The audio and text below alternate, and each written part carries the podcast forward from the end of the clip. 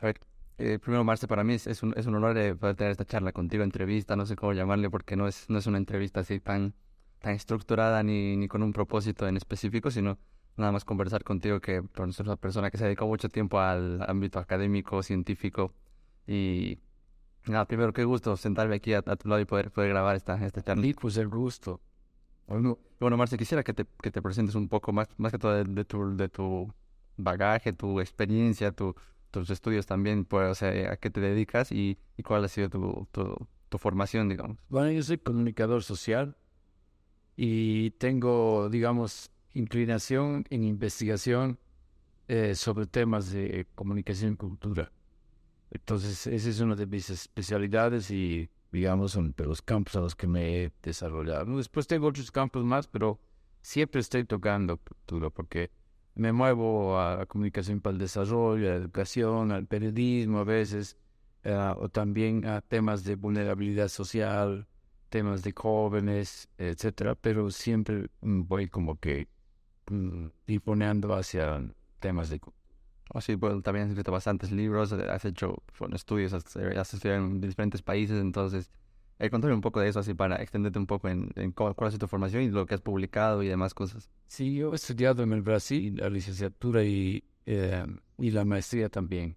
En la maestría es que me he inclinado por el tema de, de cultura, ¿no? Y he entrado al campo de, los, que se llaman los estudios culturales.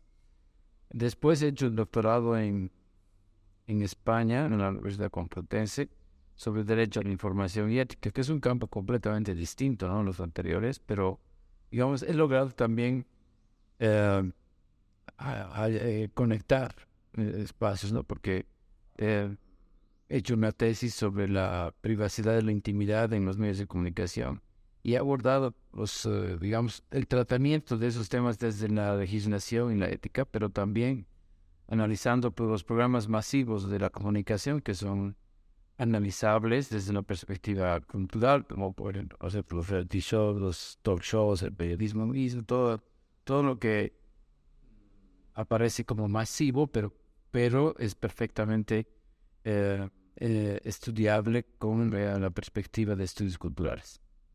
Bueno, eh, por, quiero decir que tú has sido mi docente también hace, hace un tiempo en la carrera de comunicación social. Eh, y una de las cosas que más me gustaba de tu clase, y creo que, creo que te lo había dicho, porque me acuerdo que en la última clase eh, nos has preguntado ¿no? ¿Qué, ¿Qué, les ha parecido alguna especie de retroalimentación de que los estudiantes te den, ¿no? De que, cómo ha sido el semestre. Y ahí me acuerdo que te había dicho que una de, de lo, una de las cosas que más me ha gustado de, de tus clases es que eh, explicabas a veces cosas que podrían decirse en un lenguaje muy como eh, formal y académico, pero tratabas de llevarlo siempre al día a día, lo aterrizabas y, y eh, pues lo, lo, explicabas de una forma como que entendías. Entonces esa era una de las cosas que más me, me gustaban de, de, cómo llevabas tú la forma en la que enseñas. Entonces nada, quiero decirte también que para este espacio puedes sentirte totalmente libre de expresarte como quieras, no tienes que guardar, se puede usar el lenguaje. Digamos que esa es una competencia de comunicador, ¿no? Porque a nada sirve tú hablarte de un tema que no te entienda. O sea, si te comunicas tienes que hacer que la gente te entienda. ¿no? Sí, sí. Entonces esa era la, la idea. De, bueno, eso es lo que tú estás comentando ahí. Me parece rico tener esa retroalimentación. Ya sé que yo sé que no hay filtros aquí, puedes decir disparates y todo lo que quieras. Porque, eh, bueno, nada, quería hablar contigo sobre el tema del carnaval, aprovechando pues que estamos en, justo en estas fechas. Y y que pues precisamente tus, tus estudios principalmente han ido a este ámbito no cultural de, de incluso de los ritos y cómo, cómo se manifiesta esto en un imaginario, no sé, colectivo y demás cosas. A ver, el carnaval en Bolivia, ¿cómo, ¿cómo lo describirías? Porque es diferente, ¿no? El carnaval en Occidente, en Oriente, en, en Cochabamba mismo. A, ver, a, a rasgos generales, como alguien que no conoce, digamos, ¿cómo le explicarías el, cómo, se, cómo es esta fiesta acá? Es una fiesta pues muy rica, ¿no? Carnaval yo creo que es una de las fiestas más hermosas de, del año en, en, Bolivia y en muchos países también, países vecinos, etcétera, en Europa. Pero bueno, en Bolivia tiene algunas características que lo, que lo distinguen. En realidad, no hay pues un carnaval boliviano. O sea, si tú ves el carnaval de Europa, es completamente diferente al de Cochabamba y completamente diferente al de Santa Cruz o al de Tarija o al de La Paz. Y entre sí tampoco, bueno, tienen cosas en común, pero tienen cosas que los distinguen mucho, ¿no? Entonces yo creo que para analizar y entender mejor los carnavales bolivianos, mmm, no hay que olvidarnos de dos cosas. La, una es la raíz andina, de la cultura andina, pero que no llega a Santa Cruz, aunque llega, pero digamos de una manera como que eh, ajena, hasta forzada, yo diría, o repelida incluso por, por ciertos sectores más tradicionales de Santa Cruz. Eh, y la otra es el carnaval católico, ¿no? Que viene con la colonia. Entonces, en esa, en esa, digamos, en ese parámetro y espectro en el que tienes a un lado lo andino, lo originario, lo indígena y lo colonial, entonces se han dado hibridaciones increíblemente ricas eh, en los tres carnavales. Yo creo que mm, si me dices cuáles son los carnavales más importantes de, Bolivia, obviamente el de, el es un carnaval relevante, no, no se puede negar, digamos, porque mm, tiene toda una tradición, tiene una tiene toda una, una manifestación que realmente es complejísima, muy rica y eso conlleva eh, un mundo gigante de, de expresión y de, de, cosmovisiones que se representan de manera simbólica con una riqueza indudable. ¿no? La de La Paz también es muy importante, el Carnaval de La Paz. El Carnaval de Sucre es más colonial, el de Tarija también, pero son muy ricos en interacciones. El de Santa Cruz es muy rico también en fantasía, en belleza, en, en musicalidad, en interacción.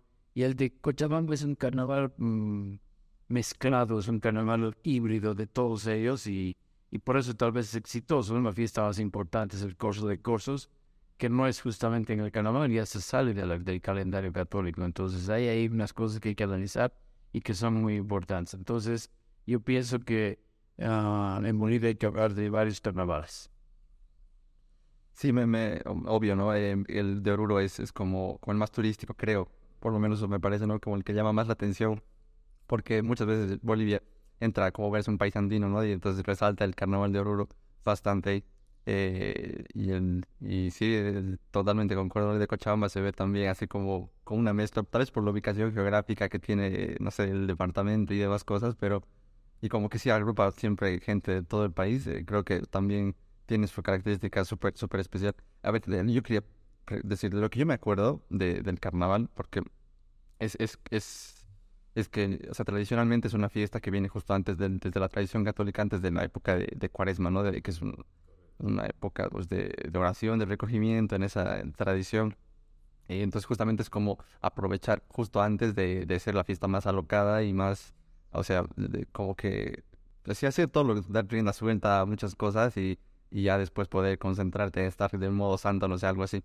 Entonces, que sí, se ve muy interesante, es mundial, creo, por lo menos en muchas partes del mundo, este, este fenómeno. ¿Cómo, ¿Cómo ves actualmente tú eso? ¿Se mantiene todavía con ese espíritu o qué, cómo ves que, que mutando? Eh, bueno, claro, en la tradición católica, el carnaval son tres días de desenfreno antes de entrar en la cuaresma, eh, de libertad, digamos. Y esa es la tradición que viene de la cultura occidental, que está clara, claramente, digamos, estructurada en la Edad Media, porque en la Edad Media es donde ocurría eso, pero en la Edad Media duraba un poco más, tal vez. Pero el carnaval ha venido trasladándose y consolidándose en tres días, sábado, domingo, lunes y martes, cuatro. Um, y, miércoles de ceniza empezaría la cuaresma, ¿no? Um, de cierta forma, hay eso aquí, pero lo que, hay que, lo que que notar, o sea, ese, ese carácter, digamos, permisivo de libertad eh, pre-cuaresma es del catolicismo. Pero no te olvides, no nos olvidemos, que la fiesta del carnaval es la fiesta de la cosecha de los andinos, o sea, del calendario agrícola, del calendario agrícola que es cíclico, en la fiesta de la cosecha en febrero eh, se realizaba en toda la parte andina, en todos los pueblos con diversos matices, pero no tenía esa cuestión de, de, de, la, de la Entonces era la celebración de la cosecha, del buen producto, de la felicidad y la alegría de tener, mm, eh, digamos, eh, abundancia de jugar. Por eso es que tú ves en, en Tarija, por ejemplo, se juega, se fruta, se bota con la fruta y se juega, ¿no? Hay abundancia, se demuestra sobre la uva, la durazno, etc. aquí es interesante ver, por ejemplo, la fiesta de compadres y comadres está relacionada con en los lugares de los mercados, ¿no? sí, sí. en los mercados, porque en la colonia eh, eran lugares a donde llegaba la fruta que se producía y se cosechaba en, los, en, la, en rural. Entonces, eh, seguramente esas personas, eh, esos encargados, esos comerciantes, em, eran los actores, digamos, visibles desde la ciudad de todo ese mundo de la producción agrícola de, de, la, de la zona rural. Entonces, eh, seguramente hay una asociación entre justamente la cosecha, la abundancia y la fiesta, porque ahí se ha asociado el santo, ¿no? los santos que, que, tienen que ver con, con padres y comadres. Y, ahí tenemos esas fiestas que están vinculadas y tienen que ver con, con, la productividad, por eso es el mercado. Em, ahora, en el lado de Oruro ocurre pues una cosa completamente original y muy, muy, muy interesante también, que es que em, la fiesta de Oruro está estructurada en torno a una devoción que es de la Virgen, de la Virgen del Socavón. Es interesante esto porque en la fiesta de Oruro ocurre una, una hibridación muy curiosa entre las cosmovisiones, no solamente que ves por fuera las cosas, los adornos, los elementos, sino, digamos, yo diría que en un nivel psicológico profundo, cognitivo, hay una fusión entre la cosmovisión andina y la cosmovisión occidental. La andina eh, es una cosmovisión que, en la filosofía y en la antropología se le llama de opuestos complementarios, donde y lo bueno es, se integra con lo malo, son parte de una misma unidad. En cambio, en la cosmovisión occidental, lo bueno y lo malo son opuestos, son distintos, no pueden convivir. ¿no? De ahí viene, la, digamos, la, la noción del, del, maniqueísmo que te separa las cosas buenas de las cosas malas y que tú tienes que ser bueno y no puedes ser malo y que existe un cielo y existe un infierno que son irreconciliables. Pero en la fiesta de carnaval de Ruro se venera a la Virgen, que es una imagen que viene del catolicismo, pero está asociada con el mundo del, del Pacha, que es el mundo de la superior, digamos, de los tres niveles de los andinos, que son eh, el cielo, la tierra y el subsuelo, que se han asociado, se han conectado, se han vinculado con la cosmovisión occidental y se ha puesto a la Virgen como parte del cielo y al diablo como parte del subsuelo de los andinos. Entonces ahí aparece la figura del tío. Y entonces en el carnaval la fiesta, digamos, el baile más importante es la diablada. Y la diablada es una alegoría del, del mal, ¿no? Bailando para el bien. Es decir, del encuentro en el mal, ¿no? de manera complementaria, cosa que no coincide con la cosmovisión occidental, claro, porque es una aberración, digamos, para, para la, la, Iglesia Católica tradicional que el diablo esté bailando para la Virgen. Claro, es, es una cosa contradictoria, mínimamente. Pero eso ocurre porque la cosmovisión andina ha preservado esa estructura cognitiva, cosmovisión, y ha adaptado las figuras y entonces ves por eso una fiesta tan fantástica, tan llena de, de simbología que está vinculada con la tradición, con, con, con la vida eh, cotidiana también, y está también vinculada con el mundo agrícola, porque, y, pero además, eh, en este caso, con las minas, la extensión de los minerales, que es una preocupación más colonial, digamos, ¿no? Sí. Y el diablo, tú sabes que para los mineros no es necesario un personaje malo, no es malo, o sea, más bien es bueno en la medida en que puedas tratarlo bien. Entonces, la retribución, el cuidado, etcétera, del diablo tiene sus beneficios para el ser humano, para la parte superior. Bueno, es una cosa bien interesante, bien compleja. Cosa que, con esto cierro esta pregunta, no existe entre Santa Cruz ni Cochabamba, digamos, si quieres comparar entre los tres en la eje central. En Santa Cruz no hay nada de religiosidad, o sea, no hay ninguna imagen en torno a la cual ocurre la fiesta, no hay una celebración. En Dios mundo, digamos, es una abstracción que ni siquiera se la sabe describir ni visualizar bien. Entonces, ¿qué es lo que se celebra en Santa Cruz? Yo pienso que se celebra solamente en la identidad, la identidad cambia, ¿no? Ser cambia y la belleza de la mujer. Dos que se construyen en oposición a lo que En oposición, no, no digamos como una cosa de preocupación mm, eh, sectorial o regional solamente, sino que tenemos que construir lo nuestro para distinguirnos de los otros. Entonces, eh, y en eso más bien miran hacia el Brasil. Con, con buenos ojos miran hacia el Brasil y traen cosas del Brasil, elementos, carrozas, etc. Entonces hay una cosa, hay una mirada hacia allá y una espalda central, digamos, si quieres hablar de manera simbólica. Eh, sin embargo, lo que ocurre en Cochabamba es algo completamente distinto, porque si bien en Oruro hay un compromiso con la Virgen y la devoción, y en estos últimos años con el nombramiento del patrimonio intangible de la humanidad de la UNESCO, que es otro compromiso del cual también hay que hablar, en Santa Cruz, la construcción de la identidad de Camba, en Cochabamba no hay ninguna preocupación, nada, o sea, nada, ni religiosa, ni política, ni cultural, ni nada. Aquí en Cochabamba se festeja, se baila y se celebra el carnaval en su amplio sentido del término. Y como es una semana después, porque lo han movido al 6 de eh, porque estaba en crisis, eso es curioso, ¿no? El curso, curso estaba en crisis porque la gente se iba a Santa Cruz o a Entonces ya nadie hacía el carnaval. Entonces se les ocurrió a los de Radio Centro llevarlo una semana después y ahí revivió. Entonces, ¿cómo revivió? Se transformó en ese tránsito, porque el carnaval del curso de cursos era pues bien tradicional, era, era ese carnaval bayuno de coplas, de, ironía, de chiste, de humor, de juego con globos, etcétera, y, y carrozas y eh, mucha ironía, mucho, mucho humor en, en el Prado,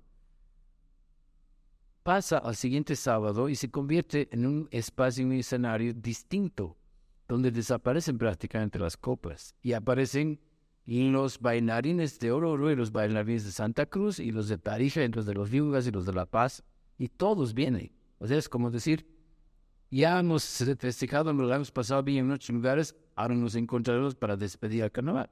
Y, se le pone el nombre del carnaval de la concordia, además por Cristo y toda esa simbología de la palabra.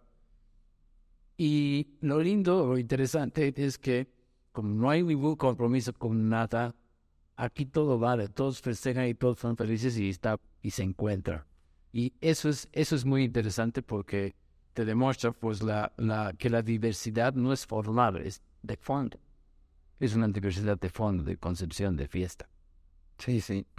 Bueno, eh, me, me, ha parecido súper super buena su, explicación. Eh, eh, tengo varias cosas, pero a ver, algunas que se me han venido a la mente es es esto que decías, ¿no? De, que el carnaval, por ejemplo, en los distintos lugares tiene su propia... O sea, es tan único porque si bien tiene ciertas tradiciones occidentales, desde, coloniales que vienen desde ahí, pero se junta acá con las tradiciones andinas en, otras cosas y hacen su propio sentido, que no es ni lo uno ni lo otro, sino es, es algo propio, algo diferente, que eh, entonces diferente a, sus, a la sumatoria de sus partes y es súper interesante analizarlo, la verdad. Eh, mm, o sea, tenemos tanta diversidad aquí mismo en el país y ya sin, sin ir fuera del país, ¿no? que es, y cosas en común, claro. Parente. Tienen un común.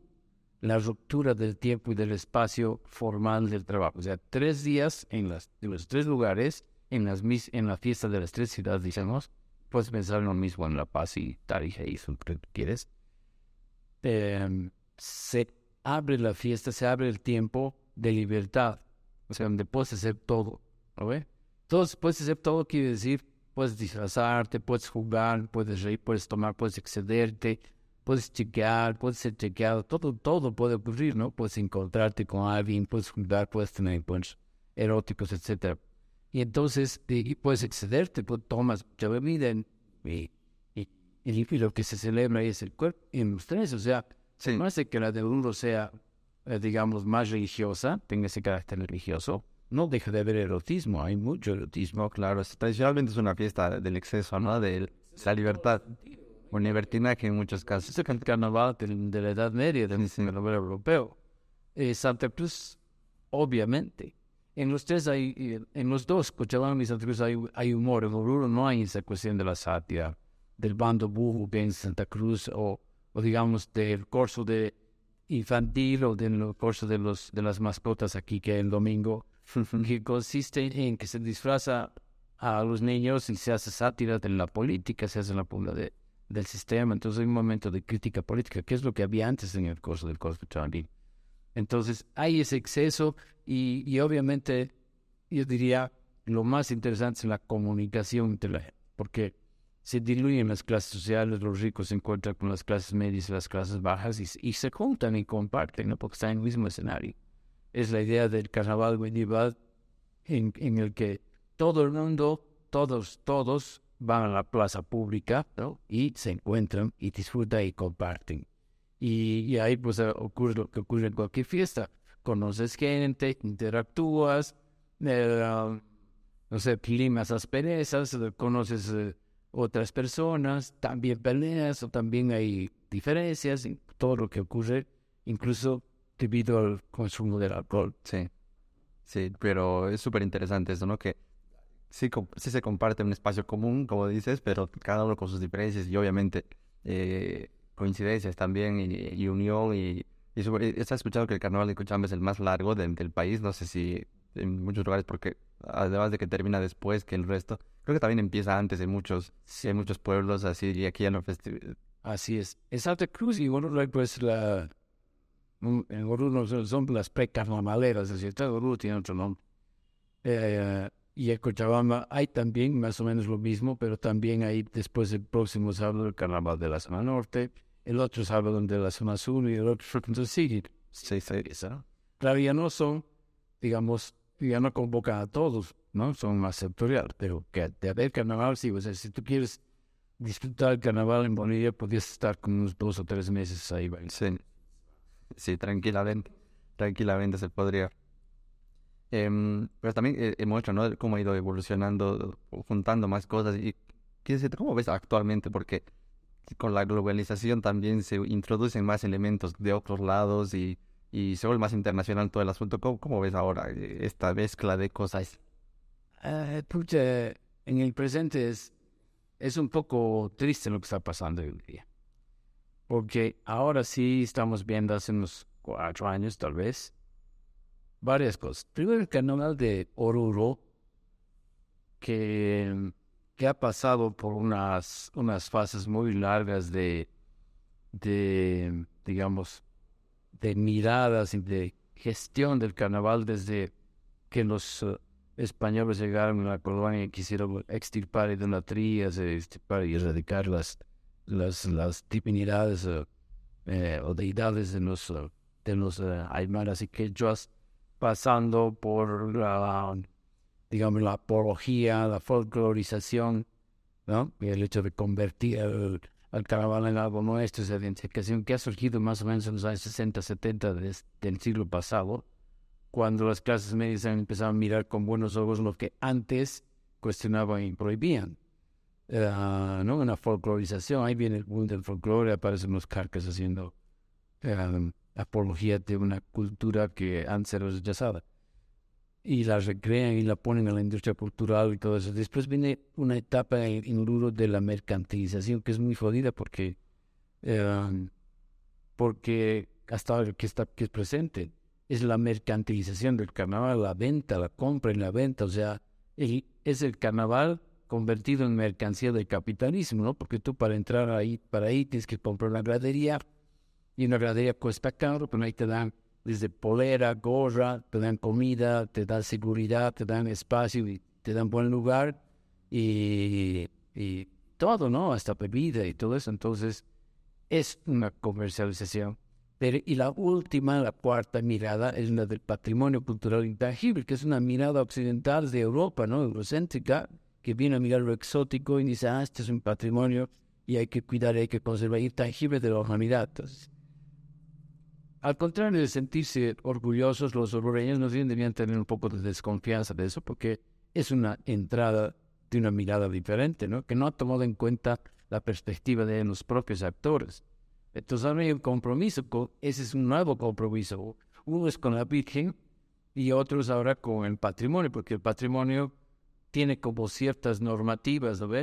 No pueden entrar los, los fisiculturistas gays porque están distorsionando están distorsionando la fiesta, ¿no? Entonces hay un, ah, hay que el patrimonio, este es patrimonio. Entonces, eso es un poco coartar, ¿no? La libertad de una fiesta que estaba con una dinámica propia, ¿no? Porque además es también contradictoria porque siempre ha sido erótica, lo de cómo no mostrando ahí, proyectando sus, digamos, su visión homofóbica, que sé Hay unas cuestiones que hay que analizar bien. Eh, en Santa Cruz y en Cochabamba, yo veo en Cochabamba especialmente, bueno, en los tres lugares, el Estado boliviano ha empezado a preocuparse por poner orden en esta cosa, de controlar, ¿no? Es decir, esto no puede excederse. Eh, en los, hace unos 10 años más o menos, en que el curso de cursos había como una especie de, digamos, de espacio lúdico en el que la gente se expresaba para hacer crítica política, ¿no? Como aparecía, yo vi, por ejemplo, una vez que eh, aquí en el curso se encontraron dos, había una pausa, unas pausas largas, se encontraron dos pandillas de jóvenes y se pelearon así, sacaron a mugre en medio. Y después de un rato llegó la policía, los dispersó y los chicos empezaron a subirse por las graderías, a escaparse, y agarraron, pues agarraron y los empezaron a arrastrar así, mm, por el suelo, una cosa. O sea, la pelea fue en, en, donde pasaban los bailarines, en la caña, allá. Entonces, la policía tocó una actitud muy represiva, muy, muy así de, de Robocops, ¿no? poniendo orden, castigando, golpeando, castigando. Y entonces la gente empezó a gritar. Eh, primero cuando peleaban, la gente gritaba violencia, violencia, todo el público. ¿no? Es parte del show, ¿no? De la gente Después, entonces estaban arrastrando, llevándolos a la, a la policía. Empezaron a gritar, eh, huevo, cabrón, eh, huevo, cabrón. Entonces, eh, todos esos cánticos ahora están siendo controlados, porque ahora ha prohibido el alcohol. En todas las ciudades han prohibido el alcohol. ¿no? Eh, no puedes consumir cerveza. Y eso, o sea, no estoy haciendo una apología del alcohol, es decir, que se debe tomar. Pero la fiesta sin alcohol pues, es diferente. Claro. La fiesta siempre tuvo alcohol, desde la Edad Media pues tuvo alcohol. Y siempre tuvo. O sea, los andinos también pues tomaban chicha. Porque la fiesta tiene como que una especie de desinhibición, ¿no? De la gente cuando hay consumo de alcohol. Entonces, eh, hay, una, hay una especie de control policial, un control autoritario de la fiesta. Entonces, eso es como meterle un poco de formol, porque además de no poder no permitir, o sea, con el pretexto de que no puedes consumir alcohol, la policía va y reprime y golpea y ataca y, y, no te deja. Y entonces ya no vas, ya no puedes estar en el carnaval, digamos, disfrutando de lo que era antes, ¿no? Hace 15 años, 20 años, tú ibas al corso y, y digamos, te divertías, bailabas, etcétera. Había un bache y entrabas ahí abajo y, conversabas y bailabas y hacías lo que querías y era bonito. Ahora no, han puesto rejas, orden, disciplina, eh, control, te, te, controlan al entrar, te, te hurgan tus mochilas, te hurgan todo. Eh, estás viendo el carnaval, quieres ver y la policía, los policías están mirando así de frente, ¿no? O sea, estamos en una tendencia autoritaria muy fuerte que yo creo que está perjudicando mucho las fiestas, todas las fiestas, ¿no? Las de Oruro, por ejemplo, no permiten tomar cerveza hasta las 7 de la noche. Entonces, cuando a las 7 de la noche los chicos gritan, ocho, siete, porque fueran, ¿no? Ya. Y llega a las 7 y todos empiezan a tomar siempre. Es una especie de intervención del Estado autoritario en la fiesta popular que me parece preocupante.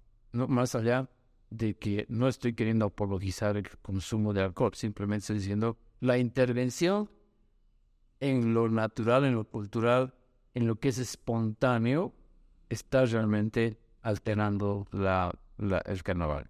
Claro, es, delicado mantener ese, ese balance de hasta dónde estás bueno reprimir y hasta dónde estamos dando porque hay realidades que obviamente tan buenas para mantener la seguridad, pero también hasta qué punto estás realmente coartando una fiesta y haciendo que, que deje de tener el sentido que tenía y que, que sea pues un lugar donde ya no es para ir a divertirte y ser, ser pues, libre, sino es, es otro espacio más donde tienes que ir a, que te miren, a que te controlen, que estén viendo.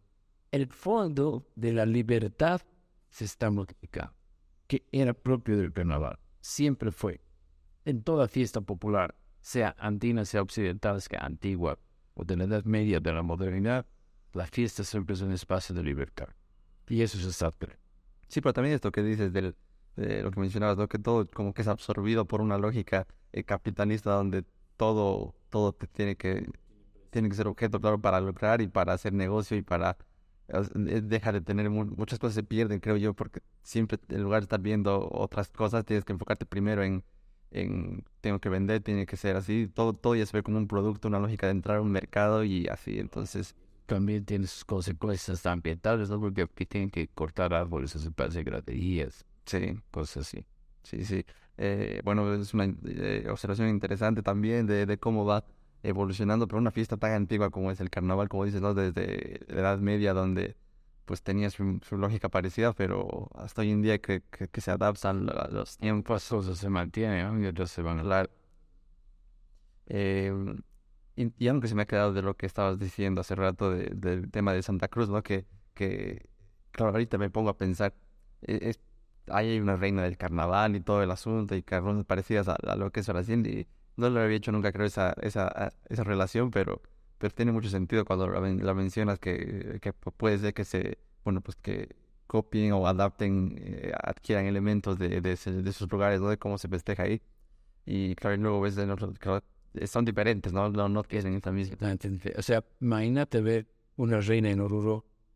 Claro, no. No tiene sentido. O sea, imagínate, la reina en el carnaval de Oruro, una belleza así. No hay. Eso es imposible. ¿Cómo vas a sería ofensivo para la Virgen.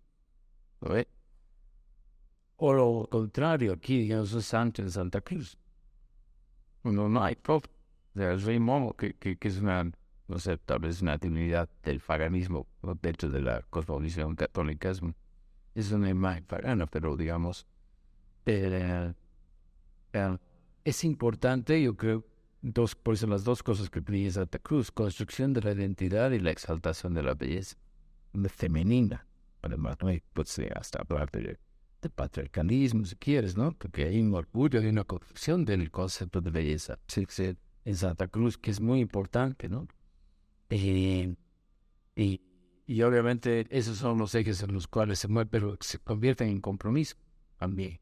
Porque es, es así una construcción comprometida con, como la de Oruro, que en Cochabamba es ausente no hay tal.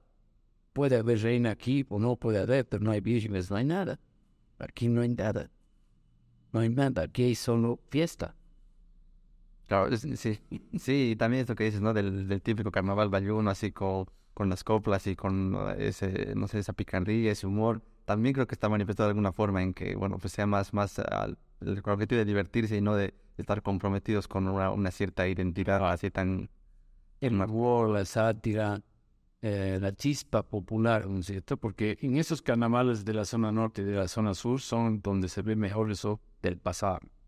Porque en el costo ya no hay, ya no hay coplas, o sea, si aparece una tropita de coplas en la mañana después de los soldaditos, eso también había. A los a los soldados, ejemplo, militares, tienen su rol, ¿no? Es interesante verlos porque, porque también hacen un esfuerzo por criticar por cuestionar, por hacerte reír y en algunos casos hacen algunas sátiras. Tienen sus cuidados, ¿no? Pero claro. Que no debía haber porque lo interesante era justamente la libertad de la, crítica, ¿no? El carnaval occidental desde la Edad Media es un carnaval crítico en el que se podía ver que las culturas populares tenían una conciencia crítica frente al poder, se llama burla no solo de los poderosos feudales, sino también del clero. Entonces, aquí se hacía la burla de los alcaldes, de los diputados, de, las, de los, del, ámbito político, ¿no? Y de los personajes eh, importantes de la ciudad. Entonces, eso se ha trasladado al curso de los perros y de los niños. Pero hay, ¿no? De una forma o de otra, pues eso se mantiene. Y, y en las coplas eróticas y críticas también de los carnavales más eh, periurbanos y, claro, obviamente en las provincias. En las provincias se mantiene Sí, bueno, al menos ahí todavía se puede ver. Ahí se puede ver ese carnaval tradicional cochabambino que, que, estaba, que está ausente ahora en el curso. Sí, pero también me pone triste el pensar que, eh, bueno, ojalá y, pueda mantenerse así, pero, siento que a medida que pasen los años cada vez se va a unificar más y se van a perder varias, eh, varias cositas así como que se van a tirar. Um, yo, digamos, cambia, todo cambia, ¿no? Todo cambia, todo tiene que cambiar, pero ojalá no cambiara para mal. Por ejemplo, esto del autoritarismo me parece pésimo. Eh, Entonces, por ejemplo, me pareció interesante verlos a los eh, a esa pareja de, de homosexuales pesistas que, que, han bailado en Gran Poder, que le han dado, que le han hecho revivir a, la, a esa danza que es de los incas, que era un poco aburrida ese medio, que ha pasado desapercibida, pero que volvió, se volvió interesante, tal vez por eso, no sé. Mm, esas innovaciones son, son geniales, o sea, eh, y, y me parece que hay que hay que estar abiertos a que ocurran, porque, por ejemplo, en el, la, la Ferrari o la, la Diablada Urus he incorporado en sus disfraces el fuego.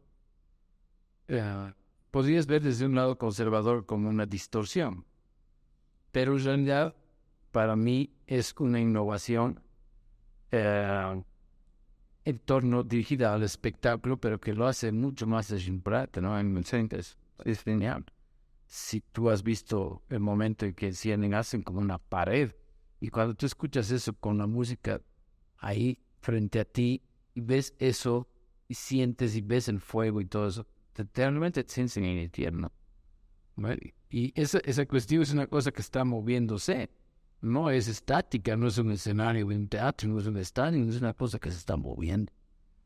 Y eh, eso me parece una genialidad, ¿no? Una, una, obra maestra realmente de la cultura popular, que no es que no, no necesariamente es bien vista por la por la élite, porque tú sabes que en Bolivia pues, las ah, digamos el ámbito de la cultura está es, asocia solamente como válido a las bellas artes. Música, ¿no? Todo lo que tiene que ver con sus variantes, desde el jazz hasta el rock, digamos, eso es cultura, pero digamos, no se presta atención ni se le da bola de una, con una mirada un poco más seria a lo popular que está en la fiesta de las fraternidades, en la música de las fraternidades, o en la música cumbia, en la chicha, pero eso no existe como cultura, pareciera que fuesen culturas, yo le llamo culturas baleadas, ¿no? Culturas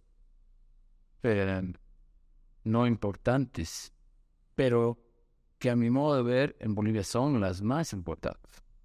Bolivia es un país popular, es cultura popular.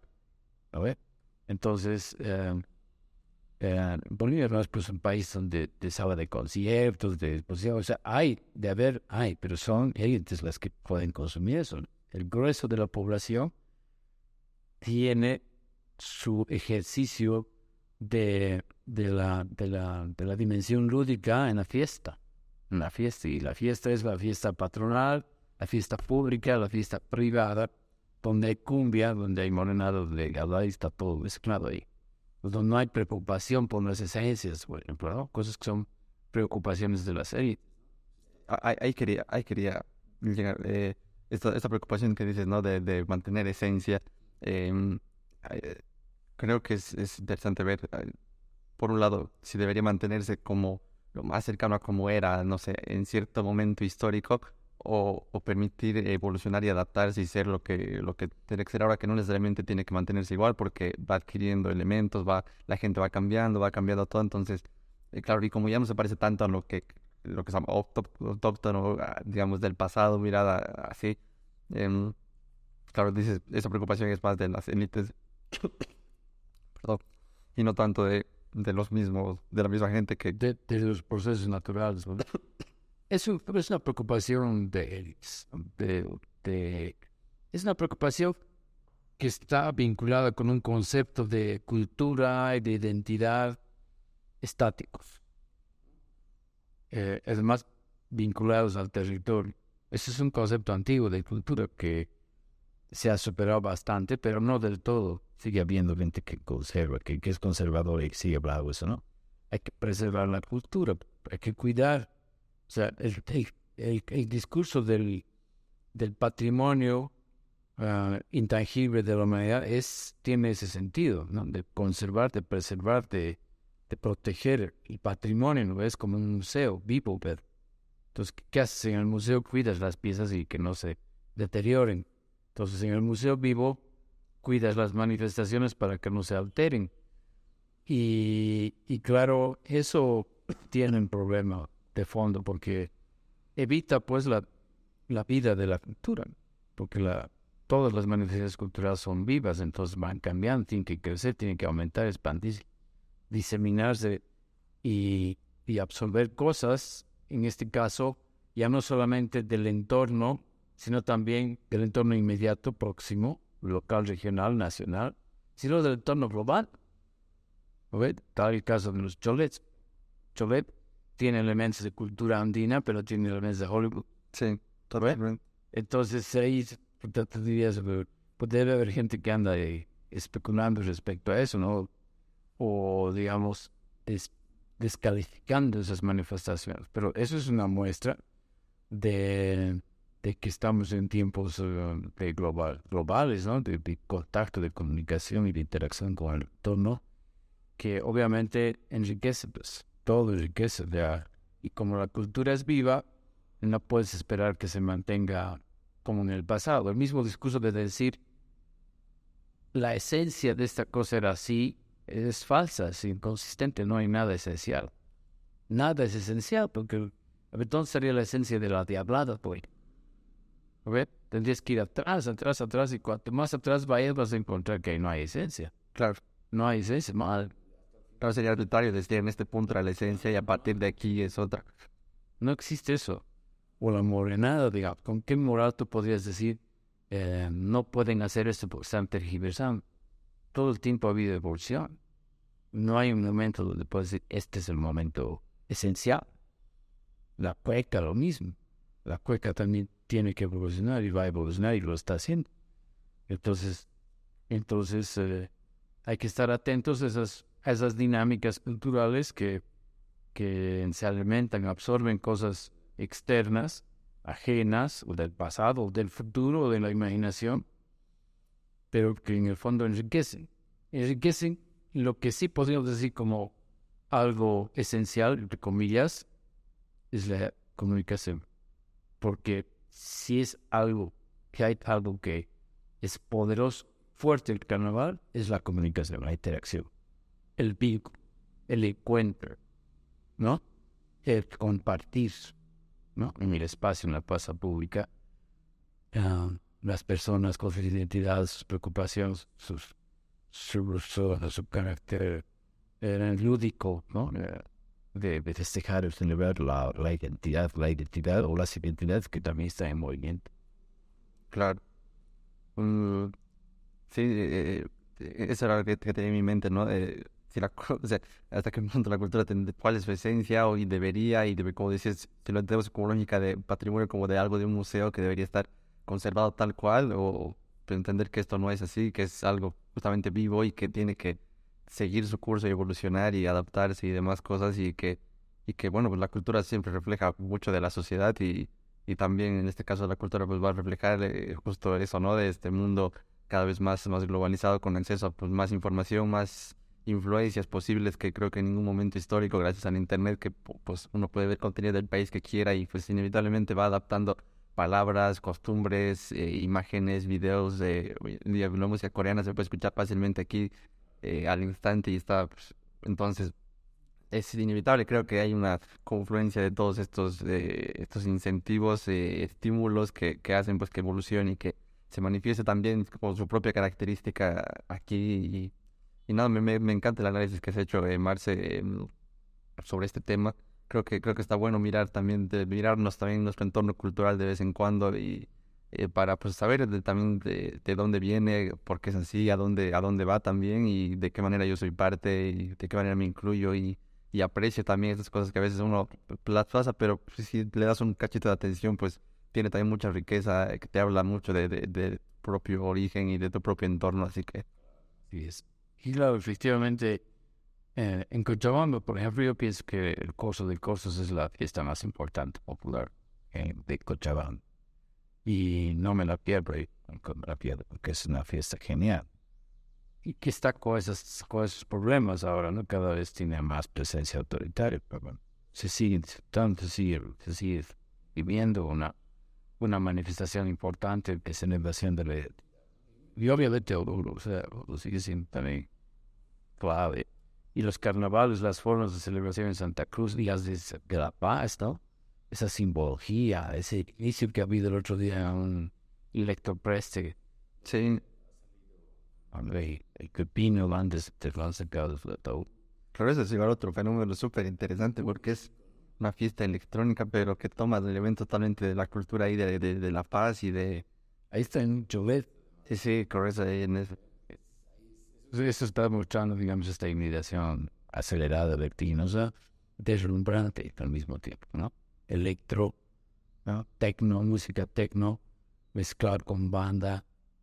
Es una cosa. Sí, y ahí había obviamente diablos con fuego también dentro de la fiesta que ahora se usa bastante eh, como contratar, como a veces contratos por la banda Popó, también estos para el show, que mismo, ¿no? Eh, esta diablada como juego que, pues que no, no puedes decir que no es parte de la esencia, pero pues ahora también es parte del espectáculo. Mientras haya satisfacción, mientras haya gente que le gusta, eso va a cambiar. No vas a poder hacer nada. No vas a poder hacer nada. Entonces, normalmente la, normalmente la dinámica cultural es porque a gente le gusta lo que sigue hay alguien que innova, es como en la industria cultural también. Un cantante, para tener éxito, capta primero lo que a la gente le gusta y a eso le pone un condimento de innovación. Y con eso genera un nuevo producto. Y si eso le gusta a la gente, pues tiene éxito. Gana plata. Genera plata y genera, genera cultura. Un montón de cosas. También genera una tendencia también y varios, mira, que le ha funcionado y... Y eso demuestra que más. Eso es la evolución, o sea, felizmente eso, ¿no? No hay que ver la industria cultural como algo malo, ¿no? Negativo, o sea, normalmente vemos, ah, es que es comercial, es que solo quieren plata, todos quieren plata y todos quieren ganar, ganar, pero no hay que perder de vista que ese, esa condición del mercado también favorece que haya ¿Sí? Claro, también se adapta a lo que la gente quiere y de alguna manera refleja lo que... que permite la innovación, por ejemplo, los celulares no serían cada vez mejores si es que la gente eh, no, no demandaría cosas nuevas y, y, los empresarios, los fabricantes de celulares lo captarían eso para innovar, para generar nuevos productos que cada vez son competir, en competencia, ¿no? Porque cada empresa, cada, cada fábrica busca mejorar y atender mejor sus, las demandas de la, de la gente. Entonces es súper, súper fabuloso. Sí, la verdad, la verdad que sí. Bueno, sí, creo que es también inevitable escapar a esta lógica mundial, bueno, del, del momento histórico que nos toca vivir, que pues estamos envueltos en un capitalismo así como, como es, como está. Es, sí, y, bueno, pues no se puede luchar contra eso, capaz, capaz, o sea, capaz sí, pero no, no hay mucho realmente que puedas hacer para ir contra eso más que adaptarte y, y no solo descalificar cualquier cosa que esté en esa lógica, sino pues si, si la música de ahora, en este caso, no industria cultural, lo que sea, tiene esa lógica de ser mercancía, eh, también si a la gente le gusta es porque, claro, porque es por algo, entonces también hay... Satisface una necesidad exacto. simbólica, subjetiva, ¿no? Que solo la gente puede ver. O sea, como los como ese discurso que le saca la música al reggaetón, por ejemplo, porque es un tema del que se puede ver.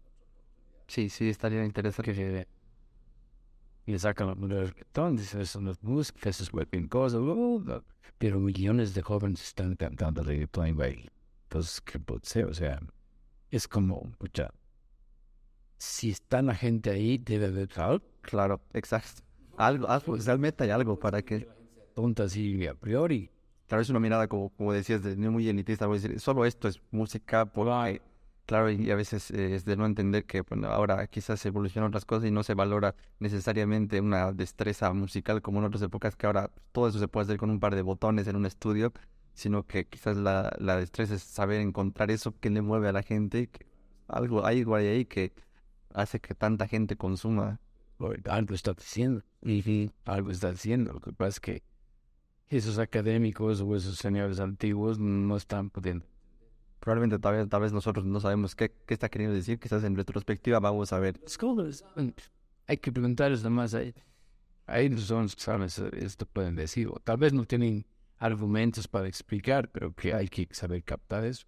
Sí, ver, lo que, lo que quisiera escuchar es cuando, digamos, se pase esta etapa y estemos en otro momento musical, por decir, viendo esta época del mundo donde se escuchaba harto reggaetón, pues era por, o sea, tal vez ya se le encuentren en un futuro explicaciones de carácter antropológico, sociológico, de decir, eh, la sociedad estaba en esta etapa y por eso esta música pegaba tanto, porque reflejaba tal cosa. Entonces, Claro, claro. Cuando he visto día la película Elvis, Elvis, Ah, muy, muy linda. Quizá, bueno, sí, sí. es lo mismo, ¿no? Elvis aparece y empieza a meterle elementos de, Claro, con su baile parece. del día, elementos de lo negro y todo eso. Y el mundo adulto empieza a cuestionar el propio Estado, el gobierno, decir, ¿qué es este tipo? Es un excesivo. Y lo persiguen y lo censuran, ¿no? Tiene que escapar, tiene que irse a no sé dónde. Esa misma actitud, ¿no? Adultocéntrica de cuestionar lo novedoso, lo innovador, eh, lo, que, lo que es irruptivo, es la misma actitud del adulto de ahora con el reggaetón. Sí, yo me sentí bastante reflejado. Esos de ahora, los que cuestionan el reggaetón, sean los que insultaban a Elvis Presley al principio y eran cuestionados por sus abortos. Sí, realmente, te das cuenta que cada generación va, va pasando cosas parecidas. Exactamente lo mismo. Cuando surge el rock y luego cuando surge la música electrónica y demás cosas, creo que rompen con lo que ya se supone que era lo establecido y Claro. Va, hay- al punto en que hay gente que dice eso no es música, o sea, ¿cómo hacer que no es música? Cualquier sonido producido con intencionalidad estética es música, listo. Aunque te volvés a fuerte por la madera con, con un ritmo, ya estás haciendo música porque es un sonido que tiene un sentido, una actitud estética. Cualquier cosa que haga. Entonces, obviamente, pues ahí, ahí, tú escuchas las músicas del reggaetón, hay cosas muy interesantes ¿no? en cuanto a tecnología, manejo de sonidos que son de última generación, que son deslumbrantes, que contribuyen a esa construcción del espectáculo, que es diferente, obviamente, a la cultura de los 70, pero, pero hay algo ahí que hay que analizar. O sea, mientras no se investigue eso a fondo, muy poco podríamos decir como preconcepto nomás. ¿no? claro, claro, es el modo de observar lo, lo- el entorno y bueno, y a veces yo tampoco en- en- en- en- entiendo por qué se escucha cierto tipo de música, ¿no? Y dices, pero pues, ay, ah, es algo que no simplemente no entiendo yo, no quiere decir que sea mejor o peor o, o malo. Pero, claro, extraviesa todo. Claro, bueno, sí, sí. Y no, no caer tan fácilmente decir, como no me gusta y no lo entiendo, pues esto no es música y esto. Y la clave es entender todos los fenómenos culturales desde la perspectiva del actor, sea productor o sea consumidor. En el caso de la industria cultural, lo que tienes que entender es cuál es la perspectiva, qué piensan, qué beneficios sacan, porque es como dice la teoría, ¿no? qué gratificación le encuentra al, asunto. Puede ser una gratificación concreta, material, o puede ser subjetiva, completamente simbólica, eh, indescriptible. Sí, o sea, porque es fácil juzgar desde una perspectiva tuya pues, cosas que, claro, si no, si no estás, si no entiendes qué siente la gente que forma parte de ese fenómeno, eh, de- es fácil juzgar desde tu ah, perspectiva ajena y calificar de bueno, malo, feo, bonito. Y ahí, con seguridad, te equivocas, porque no, no estás tomando en cuenta lo, lo que la gente piensa, lo que la gente hace. claro. Estás juzgando con tus lentes. Claro, y, no, pues claro, si no, sí, totalmente bueno. Bueno, sí creo que con este, con, con esta reflexión nos, nos vamos a despedir de esta charla que, que me ha encantado. Eh, no espero que la gente haya disfrutado también. Eh, si, si, si, si han llegado hasta este punto, es que, bueno, algo, algo les habrá gustado. Oye, era cosa de carnaval. Sí, pero bueno, bueno, Es que todo está conectado. sí, también es súper interesante cómo hemos terminado hablando de eso y porque probablemente hemos llegado eh, de manera orgánica, no ha habido una, ahora hablaremos de reggaetón, sino el mismo tema te, te lleva a sonar. Sí, son cosas, preocupaciones de- del presente. Son temas que estamos viviendo eh, como problemas culturales de, de- de un tiempo altamente globalizado, ¿no? Pero también al mismo tiempo tradicional. La fiesta del Electroprest es una muestra en que hay raíz y hay futuro Sí. conectados. También es un fenómeno interesante, así que como ideas tal vez de investigación a quien esté escuchando esto, eh, analizar estos fenómenos desde una perspectiva pues del actor y algo se puede sacar yo creo conclusiones súper interesantes. Sí, estaría la verdad súper interesante. Vería. No, no, pero me gustaría ver que alguien haga y leer, eh, la- leer los resultados que tenga. Así que, así que nada, gracias Marce. Espero que en un futuro se pueda dar, pues porque creo que, eh, como hemos hablado, no podemos hablar de algún específico de la música o quizás de algún otro, eh, tal vez eh, de algún otro, bueno, sí, como en Todos Santos, capaz que, que, igual creo que hay muchísimo que hablar ahí o, bueno, en general, ya que tú no te gustan los temas culturales y eh, has estado muy, eh, has estudiado, has escrito sobre el tema, has investigado, entonces creo que está súper interesante porque realmente son temas tan infinitos que una cosa te puede llevar a la otra y, y son muy, están, están ahí, entonces, Así nada, Te gustes, pues, nada, una vez más te agradezco por tu tiempo, Marce, por, por esta charla. Y, nada, pues con Marce hemos sobrepensado el carnaval en Bolivia, pero no, no carnaval boliviano, porque no hay uno solo, sino bueno, en este territorio. Gracias, Marce. Gracias. Un saludo a tu audiencia. Gracias, Marce. Pues nos vemos en la próxima. Espero, realmente espero grabar otra vez con Marce. Okay.